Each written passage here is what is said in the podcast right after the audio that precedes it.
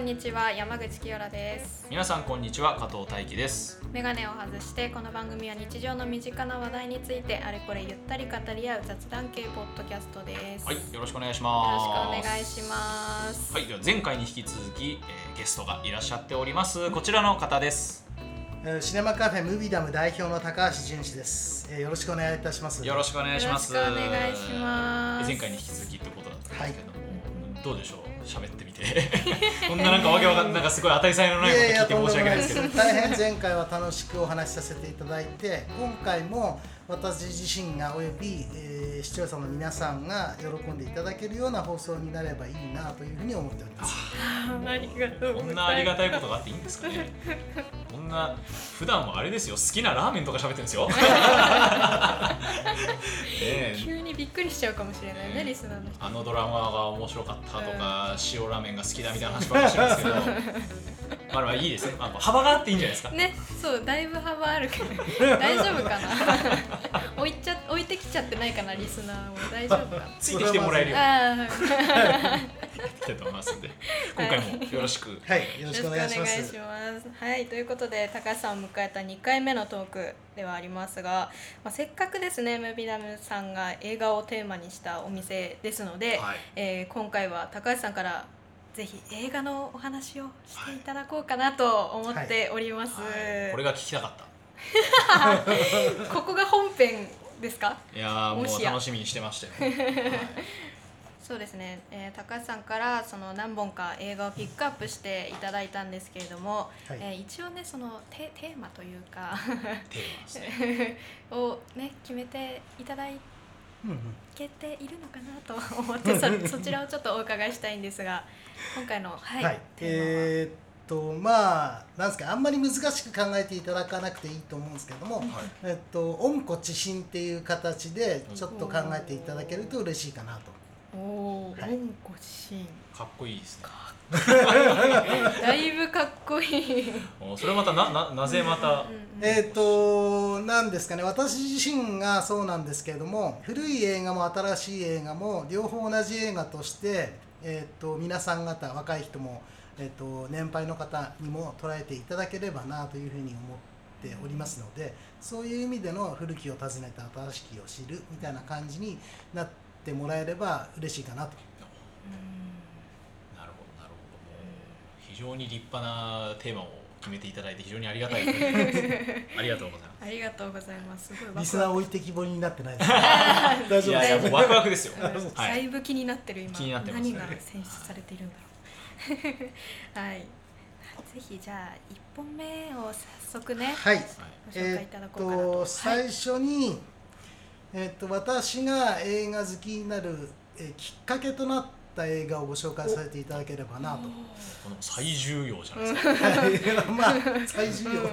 はいえーっとそれは「サウンドミュージック」っていう1965年の作品で、うん。うんえーっとまあ、ご存知の方がほとんどかと思いますけれども、うん、ミュージカル映画ですね。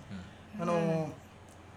ジュリー・アンドリュースという女優さんが出て、えー、とスイスを舞台に、えー、と子供たちを教育しながらうん家族になって、えーナチの手から逃れていくっていう結末に向かって進んでいくというような簡単なあらすじを言うとそういう話なんですけれども。とてもわかりやすい。ですね、安いえっと、この映画を実は私小学校5年生の時にうーんテレビで劇場ではなくてテレビで見て、えっと、最初は見たくなかったんですね。実は。見たくなかったっていうのは、えー母がその日急に「お母さんは今日映画を見ます」みたいな発言をして「ふざけんなよ」と思ったんですねそれを聞いて。ふざけんな。何言ってんだチャンネル権はお前にはないみたいなことを子供ながら小学校5年生の僕は思っていたんですけれどもまあそういうふうに宣言をされたのでやむを得ず見るしかなくって家族全員でそれを見たんですね。でも見終わった時の私の感想は世の中にはこんな素晴らしいお話があるんだっていうのが正直なただ小学校5年のちょっと反抗期入り気味の少年だった僕はそれを素直に認めはしなかったんですけども 週末は山形あ出身は山形なものですから、はい。山形の映画館映画街に通うっていうことをそこから始め出したんですね。小学5年生ってなんかその域ってすごくないですか？はいはいはいはいなのでうーんと週末はそういう映画街に行って当時プログラムピクチャーっていうんですけれども2本見れたんですね。今は1本ですけれどもはい。映画っていうのは。うんと当時は2本。それをただひたすら座席指定もなく繰り返し繰り返しかけていたんですね、うん。そうですよね。だもんですから朝行って見始めたら夜まで入れるうんうんへのがー普通だったんですね。で大体、えー当時は八文字屋さんっていう本屋さんがあってそこに寄って、えーあるいはゲームセンターとかに寄ってお家に帰るみたいなのが、えー小学校中学校の時の私の、えーとまあ、日常だったんですね。はあ。そんなのをやってまあ映画は基本的には娯楽として受け止めていたんですけれども気づいたらその虜になっていたというのがきっかけのお話なんですね。ちょっと勢いついでにもうちょっとお話しますと、はいサウンドミュージックっていうのは、はい。うん、と単なるミュージカル映画で、えっと先ほど申しましたように、えーマリアという家庭教師が子どもたちにいろんなものを教えるみたいな、あるいは、えー結婚をしてみたいな映画として捉えられがちなんですけども、うん。実はあの映画の中にはミュージカルという歌の力を借りて、えー世の中の素晴らしさを語ってるんですね。はあ。なるほどなのでドレミの歌なんかを例に出してお話しすると,、えっとドレミの歌ドはドーナツのドではなくって原語では、えーあはい。雌鹿のドなんですね。 deer のド。でレは raindrops だから、えっと雨だれがキラキラ光るみたいなイメージのお話というか歌詞なんですね。はいはいはい。イコールこれはうーん。世の中にいろいろものが溢れているんですけれどもそれをその美しさを語った映画なんですね。ドは、えー目近うん。まあ綺麗であるものの代名詞である目近生き物の中でも。でレは、えー黄金色に輝く、えー、と雨だれ、うん。えーミはネームなので自分自身。あファはファーラファーラウェイなので遠い遠い道の向こうみたいな世の中の世の中にこう散りばめられている美しいもの。ーうんうん。そこの中に実は自分みたいなものもこう組み込んでいてそこに自分を大事にするという、えー思いなんかも作詞作曲の中に込められたりする映画なのでそういう見方を実はしてほしいなというふうに思ってるんですね。なるほどそれはもうあれですよねその日本語訳バージョンだけじゃなかなか気づけないところですねそ実はこは。そうなんですね。他にもえっとうんなんですかね「マイ・フェイバリット・シングス」私のうんお気に入りっていう映画の中あーさ、えっと、曲の中にはうん苦しい時こそ自分のお気に入りを思い出そうっていう映画ですあー歌詞ですので、そういうことを念頭に入れながら見るのとただただ歌として聴いてるのでは全然違う意味合いになってくるんですね。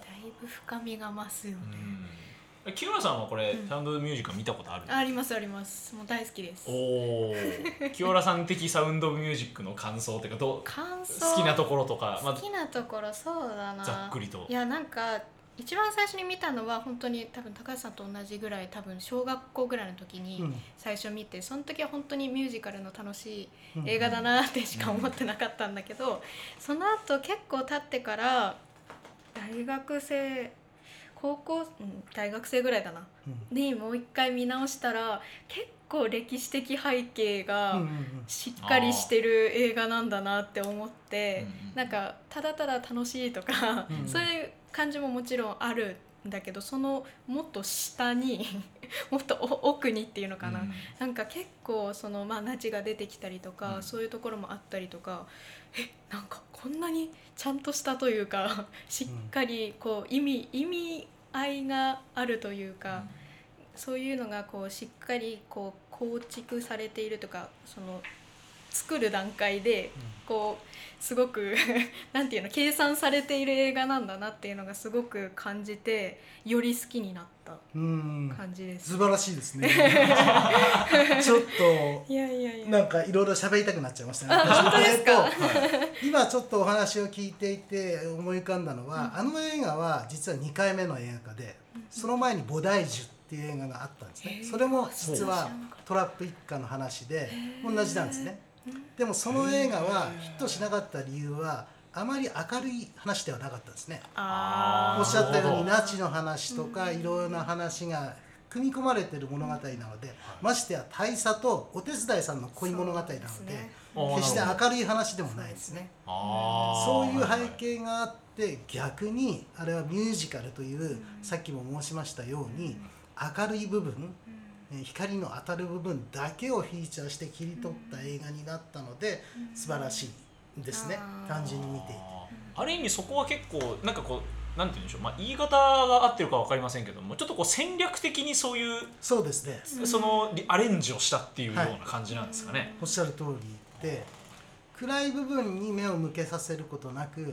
とにかく未来とか希望とかいうキーワードを表現するように映像化を進めていったっていう背景がある作品なんですね。あ2回目の映画化だったっていうのは知らなかったな。うんうんうんはいはいなので逆を返せばこんな甘ったるい映画はないっていう評論家の方も当時もおっしゃっていはいらっしゃったと思うんですね。うんうんでも自分的には、えー、と映画の中にある夢みたいなものを追いかけたりしたい、えー面もしっかりあるので、うん。そういう意味ではかなりあのいい映画かなというふうには思っているんですね。なるほど。その小学校5年生当時のその高橋少年はサウンド・オブ・ミュージックのどこにこう惹かれたんでしょえー、とやはりその暗さの部分を表立って出してこなかったっていうところにものすごい希望を感じたんだと思います。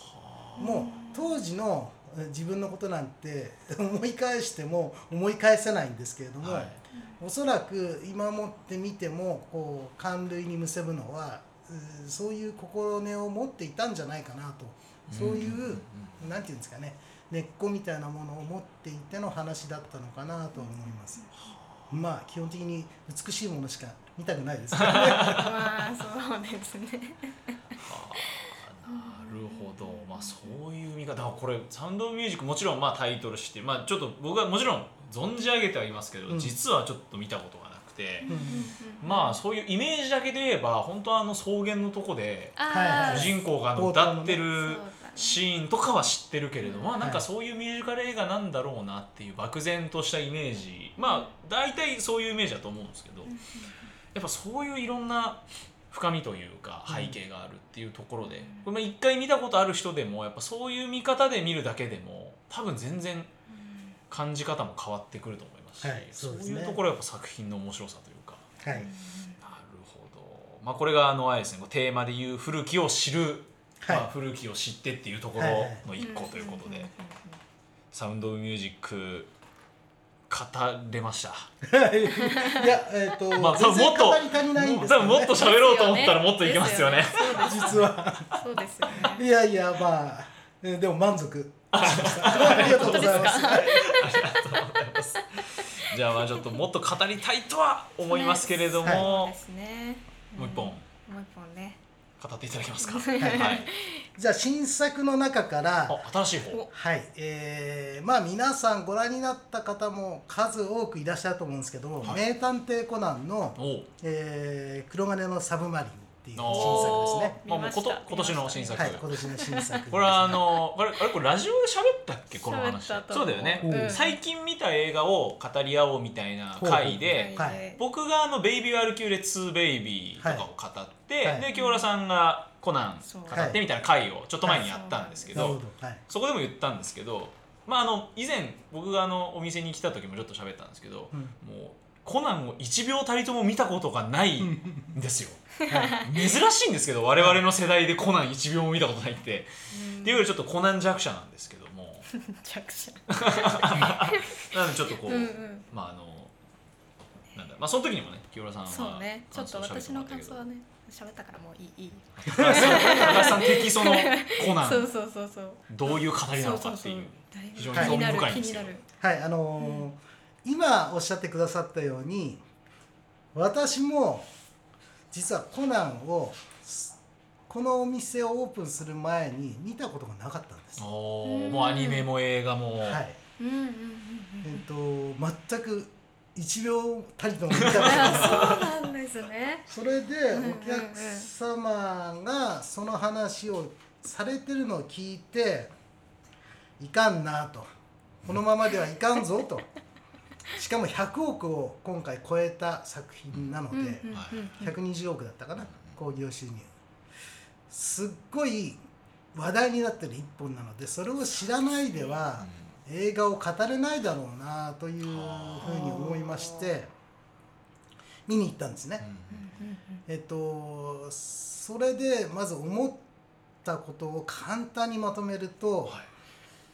テレビバージョンはさておき映画バージョンというのは、えっと、推理ものという一面とサスペンスものという一面が組み合わさってるんですね。うんうんそれは黒金しかり過去の作品24作しかり全て推理とサスペンスっていう2本立てが重なり合って物語が構成されてるんですね。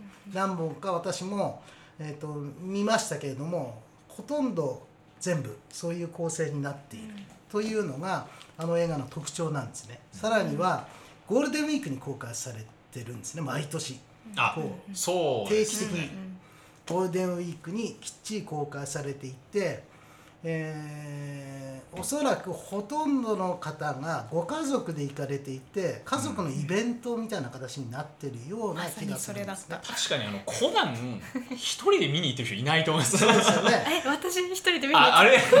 あ今年今年一あ人で一人。でもなんかやっぱりその基本やっぱ友達ととか。そうだね。ずっとあの父と二人で。家族とそうですよね。とか、うん、姉と父とうん。三人でとか、うん。そう。そういう存在ですよね、はい。うんゴールデンウィークはコナンみたいな、う。んそうだと思うんです、うん。あの劇場に私行ったのは朝7時半の回から行ったんですけどもおー。7今時半の時点朝一朝一の回ですね。はい7時半の時点でも終わった9時半ぐらいの時点でも、はい。まあご家族で劇場はごった返してるんですね。いやー本当にそうそう。なるほど。なのでそこで思ったことが一つあって、はい。まあ、まさに今回のテーマ「温故知新」っていうのとリンクするとは思うんですけれども、それはこの映画イコールある意味サスペンスと推理もののマンネリなんですよ。うんうんうん。言い方はよろしくないですけども毎回毎回それのマンネリがひたすら続いていくっていうこと、まあ、確かにそうですね、うん。同じパターンですよね、はい、同じパターンがずっと続いていくっていうことと毎年ゴールデンウィークに公開されてるっていうこの事実、ん。定期的に同じようなパターンでっていうのは、映画ファンから言うと言わせていただければまさに「男はつらいよ」のバージョンなんですね。ああなるほど。はい。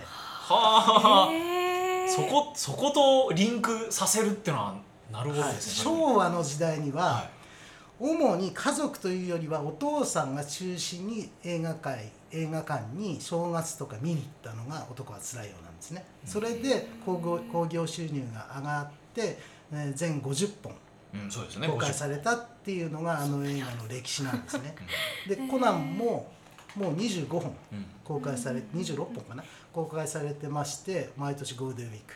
多分50本いくと思いますし寅さんのように年を取らないので100本いくかもしれないですね。どこまで人気が続くのかっていうのは興行収入次第なんですけれども、はい。でも条件は満たしてる一本なので、えっと、さらに内容の話にちょっと簡単に触れさせていただきますと、ちょっと007のお話を前にしたんですけれども、うんとサンダーボール作戦っていう海中をテーマにした007の作品があるんですね。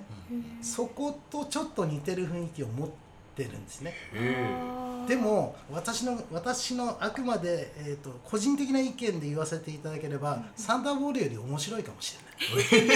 え 007よりですか、えー、超えちゃう。実は。ほうほう実は面白さっていうエンタメ性の部分においては面白いねというもう要素を持ってまして、はいそこに僕は今回初めて見させていただいて舌を巻いたっていうのが、うーん。えー正直な話なんですね。アニメだからっていうのもあるのかな。はい。見やすさっていう部分もあるのかもしれないです。あとは007もちょっと勢いがなくなった作品なんですねその時あーその時期によってもやっぱそういうのはあるんですなね。波みたいなのがあるんですね。だからいやすごい反感のご意見は多々あるとは思いますけれども、えー間違えていただきたくないのは私は007の大ファンなので。ファンとしてそう思うっていう話ですよね。本当娯楽性の部分においてはっていうふうにはちょっと感じました。うんうんうんうん。確かに見やすさはもう抜群だと思う特に今回のはすごくストーリーも良かったと思うしそうですうん、なんか昔からファンだったっていう人も楽しめるし、うんうん。今回初めて見るよっていう人も楽しめる。シンプルに楽しめるっていう作品ではあったかなっていうのは、うん。そうなんだね。もう今回から入ってもう、ん。もう全然容易に楽しめる感じなんはいだ。謎解きとサスペンスですから。楽しめます。そうですよね。そこの普遍性はもうずっと保たれてるっていう意味では誰がどこから入っても問題ないシリーズにはなってるんですかねやっぱり。恐るべしですよね。うん。あと冒頭にめちゃくちゃ説明してくれる、はいはい。はい、その通りですね。あそうなんだ映画冒頭でなんかこうい。う経緯であのコナン君はあのここあ。ここここにこう住むことになりましたとかそう。えー、あ そそうそうそうこのあのなんだっけ結構あのスケボーとかさ有名なのあまあいろんなるじゃないツールがそうそうそうそう。コナンツール？そうそうそう。あれもちゃんと説明してくれたりとか今回は結構黒の組織があのすごく前面に出てくるうん。映画だったからそれについての説明もすごくああったし今回多分冒頭めっちゃ長い気が長かする。ったですうね。ん、まあいめちゃくつにちゃ長かった。も増してなんでしょうね。ですです企画があんまり僕の場合ないいやいつにのでなんとも増して長かった気がする体感。へえ、まあ、だからこそこの作品から入っても楽しめたわけですよね、はいそうですね。そう見りゃよかったな。さすがにそろそろ見りゃよかったな。いやいやいやいやいつ見てもいいんだよね。うんそうですうん。ね。だしずっと続いていくシリーズですしね、うん。うん。はあでも単純にそのコナンがそういう普遍性を持って面白いっていう見方のみならず、ん。例えばその007とか、うん。そのフォーマットとして「男はつらいよ」と重ねてみたりとだか、ね。その見方はちょっとうん。やっぱ映画好きならではって感じかな。でもそういう意味でやっぱその昔も今もそういう存在の作品があるっていうそうですね。まあ、リンクする部分が、うん。はいまあその中身は違えどやっぱそういうところでやっぱ共通してるものがあるっていうのはうん。何かやっぱこう繰り返すものがあるというか、うんやっぱこうテンプレみたいになってるっていう、うん。まあいい意味でね。いい意味で。いい意味で。そういう定番って大事ですからね。うんうんなるほど。なかなかまた見か面白いうん見方だったんじゃないでしょうか。論文の話聞いてるみたい。重ねてみるっていうね。すごい深いお話だったなありがとうございあます。とんでもないまです。でまだあのお時間ありますので、はい。三本目の方の。三本目は、はい。えっとインディ・ジョーンズがお6月30日から新作「運命のダイヤル」っていうのが公開されるんですけども、はいはいはい、うんそれにね。まつわるお話、え1作目の「レイダース失われたアーク」のお話をちょっと。できればなせっ思かくもう公開のねタイミングでもありますし、はいえっ、とレイダースをうーんに対して思い出深いのは、はい。映画には何みたいなものがあるんですね。うんそれはその作品のそのにまあ2時間だったら2時間の中でっていう話えっ、ですか？とねそういう意味ではなくて時代における何？ああ映画っていうもののはい。のっていう。ああなるほど。流行みたいな、はい。なるほど。はいで一発目は50年代に一つの波が来るんです50年代に向かって、えー、と人人類は、えー映画を一番の娯楽として盛り上げていったんですね、で50年代になってなぜ落ちていったのかっていうと、はい。テレビがうん。出始めるんです。そうですよね。テレビが出始めてぐーんと落ちて、うんうん。才能は映画界からテレビ界に流れていくんです。はいはい。それで落ちちゃったりしたんですけども次に80年代の波っていうのがあるんですね。うん。でじゃあこの波は何が作ったのか押し上げたのかっていうと、テレビは全盛でしたので、はい。実はスピルバーグとジョージ・ルーカスっていう2人の天才が波を作ったんです。いやでも80年代って言ってやっぱそうですよねスピルバーグと75年にスピルバーグがジョーズを作ってはい。77年にルーカスが「スター・ウォーズ」を作ったんです。同じようにえーミヒソの遭遇とかそういう一連の SF のヒット作っていうのがどんどん生まれていったんですね。だ SF だからエイリアンとかもそうです。おっしゃる通70り年代ですもんね、全部聞いたことあるわ。見たことないけどほ聞いたことある。とんどの SF の傑作が70年代後半から80年代初頭に生まれてるんですうん。それで、えー我々の世代を含めて世の中の、うん、と人たちが注目をし始めるんですう SF に。ん。それで一つの波が出るんです。第2の。第二の波が出ておそれを牽引した一人というか二人なんですけどね、うん二人がルーカスとスピルバーグでこの二人が組んだ作品が初めて組んだ作品が「レイダース」という作品だったんです。はなんかそそう言われてみればその2人が組んでるんですよね、う。んこの作品。そそれってすごいこすごいとですよね。話なんですよ。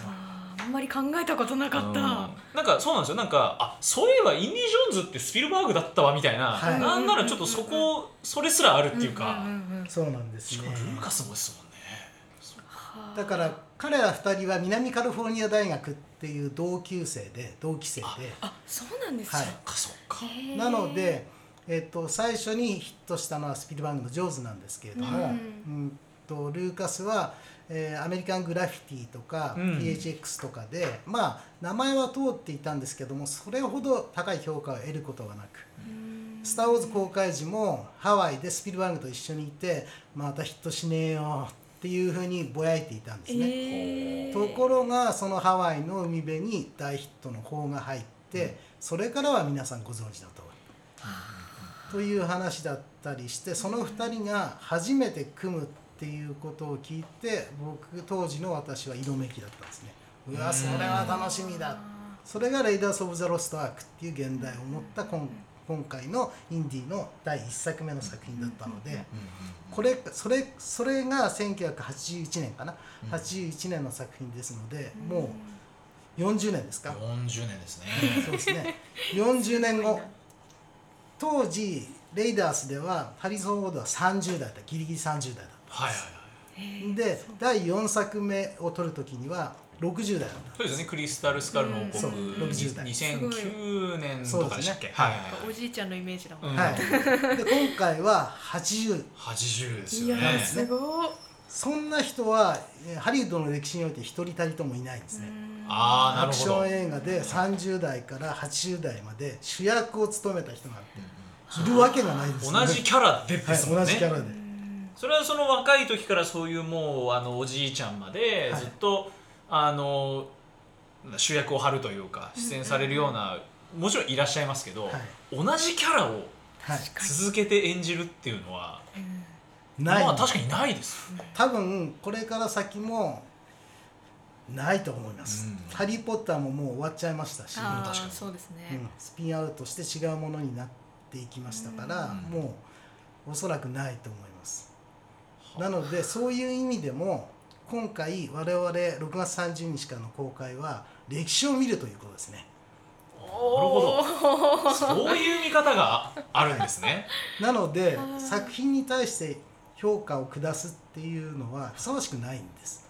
歴史を見るわけですから、あはあなるほど。あなるほど。うん、なのでその作品を見たらあのこの時代に生まれたことに喜びを感じればいいだけなんですね。はあ。その歴史を実は我々は見たっていうこの事実だけを感じればいいんです。それを論する必要性は全く持ってない。究極の楽しみ方。私はもう1作目から今回まで、まあ。それでハリソン・フォードももう最後だっていうふうに明言してますので、それを楽しめばいいんですどなんかある意味それはもう一周二周回ってきてなんかこう楽しむことの原点にある意味立ち返ってるというか、ハリソン・フォードかっこいいから見るんだよはい。じゃないですけど結局なんか映画の楽しみ方がそれでいいじゃんみたいなそうなんですね。ところにやっぱちょっと帰ってきてるというか、我々は評価者ではなくって楽しませてもらってる側なのでそれに感謝を示しながら映画を見なければいけないというまあ温故知新の話なんですね。あーいやまさにまさにそうじゃないですか。すなんてタイトル回収を 見事すぎる。あインディ・ジョーンズのシリーズって清原さん見てる？見たことはもちろんありますね。でも映画館では多分見てない気がああそれはついてますね。あ本当ですか？まあ確かに。ある意味だって我々はそのインディ・ジョーンズの新作というものを映画館で見るという体験ができるわけです。よそうですね、おっしゃる通り。確かに。そうだわ。そうだわ。それは50年後もしかしたらまあうん20年後でもいいです。その時の子供たちからすればすごいっていうリスペクトに近いものになると思うんですね、あのシリーズを劇場で見たの？わうわ見たい。見よう見よう。言いたい言いたい言いたい。おそらく子供たちやえー孫たちに向けて「えそうなの?」って言われるのは本当リスペクトに近いものになると思います僕は。あ。ーなんか今の話聞いて思い出したのがえーっと「スター・ウォーズの」そのエピソードの789がはいはい。制作された時に、僕は普通に1から6まで普通にファンで見てたんですけど、うんうん。やっぱその7が公開されるってなった時に、うん映画の内容よりもまず先に自分は今「スター・ウォーズ」の新作を映画館で見てるんだっていうことに一番感動できたんですよ。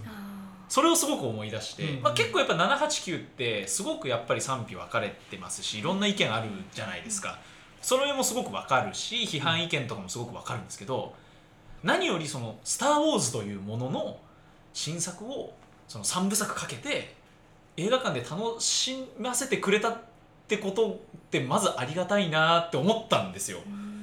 まさにそれを思い出しまして、はいそうですね。まずそのなんか感謝でいいんじゃねっていう。うん。そうです。もう歴史に触れるっていうことを体験してるわけですよね。そんなのって映画の歴史の中でそうそうないんですよ。ハリウッドでも。確チャかにそうですね。チャップリンとか、はい。そういう人のうーんとロードショーを見るっていうのに近いわけですから。ね。ああまあ確かにそうですね。チャップリンは歴史的に見ても偉人なので、うん。その人の新作をその時に見れた人はすごいなとしか僕は言いようがないんですね。うらやましい。はい。羨ましい。ですよね、それに近い体験を我々は6月30日からできるという。ああ。なるほど。皆さん劇場に。もう今すぐ行ってください、はい。まあ、多分これあの配信してる頃には、まあおまあ、公開あの中だと思うので、うん。もうあのもう見に行ってない人はもうすぐ映画関係者なのかなっていうぐらい PR 力広報担当の人なんじゃないかと思っちゃうぐらいの。PR 力がすごすぎる。めちゃくちゃ見たくなった。そうだね。ぜひ劇場でっていうやつだね。うん。そうですね。う。ん。なんかその映画館に行く楽しみ方。まあその例えばその迫力とかやっぱその集中して見れるとか、そういうことってもちろんあると思うんですけど、うんうん映画館でその作品を見たという体験そのものに価値を見出すっていうのは、意外とあんまりなんかちょっと気気づかれてないところかもってちょっと思ったりしたんですよね。はい、ぜひ今のとてもいいお話でぜひ感じてほしいのは時代の風なんですね。おー。なるほど、今私はなんでこの映画を見に来たかったのか。はい。それにはその時代ならではの風というか雰囲気というかそういうものがあるんです、うん。またどういうわけかわからないですけどもその劇場の前に立ってるっていうのはなんでなのかっていうことを考えてみてほしいんです。もしかしたら福島に住んでいるのにもかかわらず東京の街中で劇場の前に立ってるかもしれない。うん。仙台かもしれない。なんでかっていうことこそがまさに生きてるっていうことにつながっていくと思うんです。なぜならば僕はそういうことを今もって覚えているから。うん先ほど言ったえっ、とあ先ほど言ってないな。えっ、とローマの休日とかははいはい。劇場で見たのは日本劇場っていう東京の劇場で見たんですね。うん。あのもちろん公開時ではなくてうん。リバイバルなんですけども、日本劇場っていう、うん、と有名な銀座の映画館が閉館するタイミングで見に行ったんです。イコール日本劇場とローマの休日は私の記憶の中でセットとして覚えてるんです。はいはいだから同じように皆さん方も今度、えーインディ・ジョーンズを見に行くんであれば劇場は選んでいただければいいと思うんです。たまたま行くんではなくて先ほど言ったように、えー歴史の証言者になるわけですから、あそこで見たよっていうのも含めて楽しんでいただければなというふうに思うんですね。なるほおよびきっと「運命のダイヤル」はレイダースの1作目とは違うテイストで撮ってるはずですから、ど、それも感じてほしい、なんで今こういうテーマにして制作者を撮ったんだろうと。スピルバーグではないですけれども、今回は、うんでもなんでなんだろうって考えるともしかしたら LGBT の問題とかうん。社会的なそういう背景が見えてくるかもしれないので、ん。そういうことも含めての視点で楽しんでいただければ、うん、より映画を、うん、楽しめるんじゃないかなというふうに思います。はあなる私は映画を見ていなかったかもしれない。今まで。楽しめてなかったかもしれない。でもなんかより上の楽しさっていう感じはするかもな、楽しみ方っていうのほど、か、うんうん、うん。なんかそこまでいけたらもう最高なんだろうな。いや。な 何よりも楽しむことが一番ですからね。うんうんうんうんでもなんか本当にあの映画むしろ今話聞いて思ったのはいや映画だってそういう楽しみ方していいなって思ったんですよ、うんうん。なんか本当にまあ私そのすごく音楽大ファンというかマニアなんですけど、例えばあの人のあの時のライブ生で見てんだよね俺とか、俺武道館であの人見たよとかっていう会話って全然あるじゃないですか、ありますね。それと同じですよね。全く同じですね。音楽って結構そういうのってよくあるじゃないですか、この前東京ドーム行ってきたんだとか、はいはい。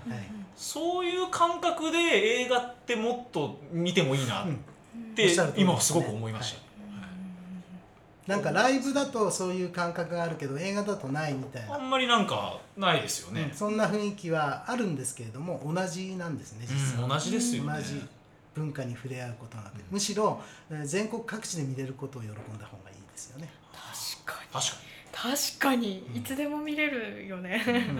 東京ドームのライブはうん。東京ドームでしか見れない、そねその人しか見はそこでしか見れないですけどね、うん全国各地共通でしかもどこも違う建物で。うん、そうですよね。ってそれってすごいですよね。やっぱり。すごいことなんですね実は。考えたことなかったな いやーなんていい話を聞けたんでしょう。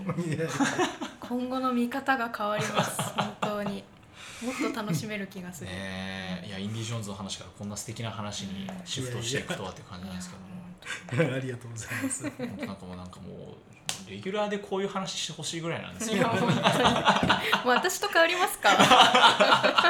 とんでもない。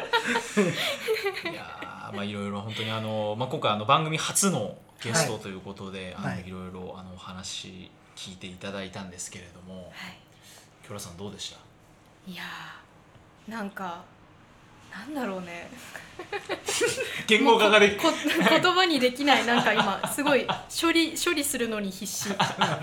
でもなんかすごくなんて言うんだろう結構工事的なものだと勝手に決めつけていたんですけど、うん。映画を見るとか見に行くとかっていうのって自分の中でハードルが高いなって思ってたんですけど、うん。やっぱりこうや根底にあるのは楽しむっていう、うんうん。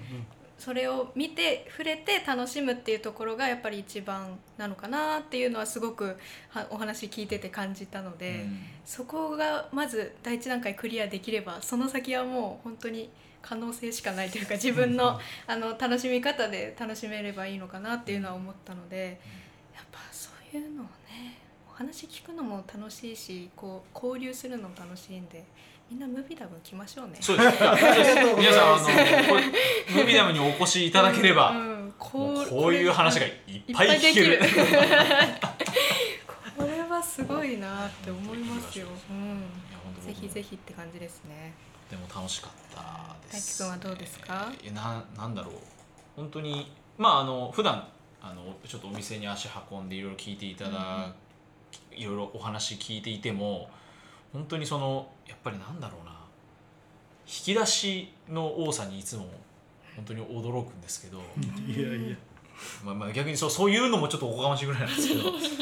やっぱりそのただこの映画がこう面白いっていう話は、まあ、言っちゃえば誰でもできるじゃないですか。うんうん。まあその見方はもちろんいろいろあるのでそこにもちろんその話をする面白さはあるんですけど、もっとそのそこからもっとマクロな視点っていうか、うんインディ・ジョーンズを歴史を楽しむんだっていう視点で見たり、まあ、コナンっていうものをその、えーじ上映のフォーマットをその男はつらいを当てはめるとかやっぱそういう視点でも映画って楽しめるんだっていうところの発見っていうのはやっぱすごく興味深いしただ作品を見てその感想を考えるだけじゃない面白さっていうか、そういうところもやっぱりすごいあるなっていうのをなんか改めて感じてですねなんかあのか感謝ですね。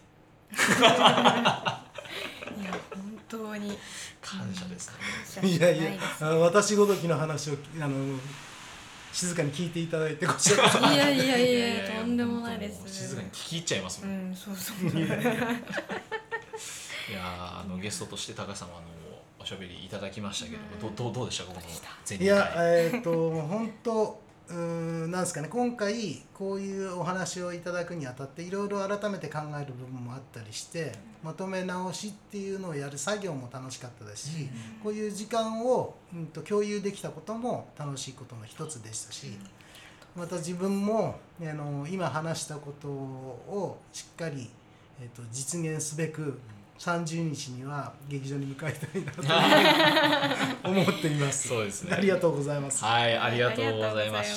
さあじゃあそんな感じで、えーはいまあ、この全2回にわたってお届けしました、高橋さんを迎えてのゲスト会ということでした。えー改めてじゃああの高橋さんの方からあのお店の紹介というかもうせっかくですからはいあのー宣伝をお願いします。はい、ありがとうございます。あのコンセプトとしてはあのお店のうん名前にもなったムビダムっていうう意味は無駄こそ美しい夢っていうものをこう想定しての話だったのでわ私がこんな話をしてもとかそんな風に考えることなく、えー無駄こそ夢につながる一歩だと思って私も考えてますので気軽に来ていただけるととても嬉しいなというふうに考えております。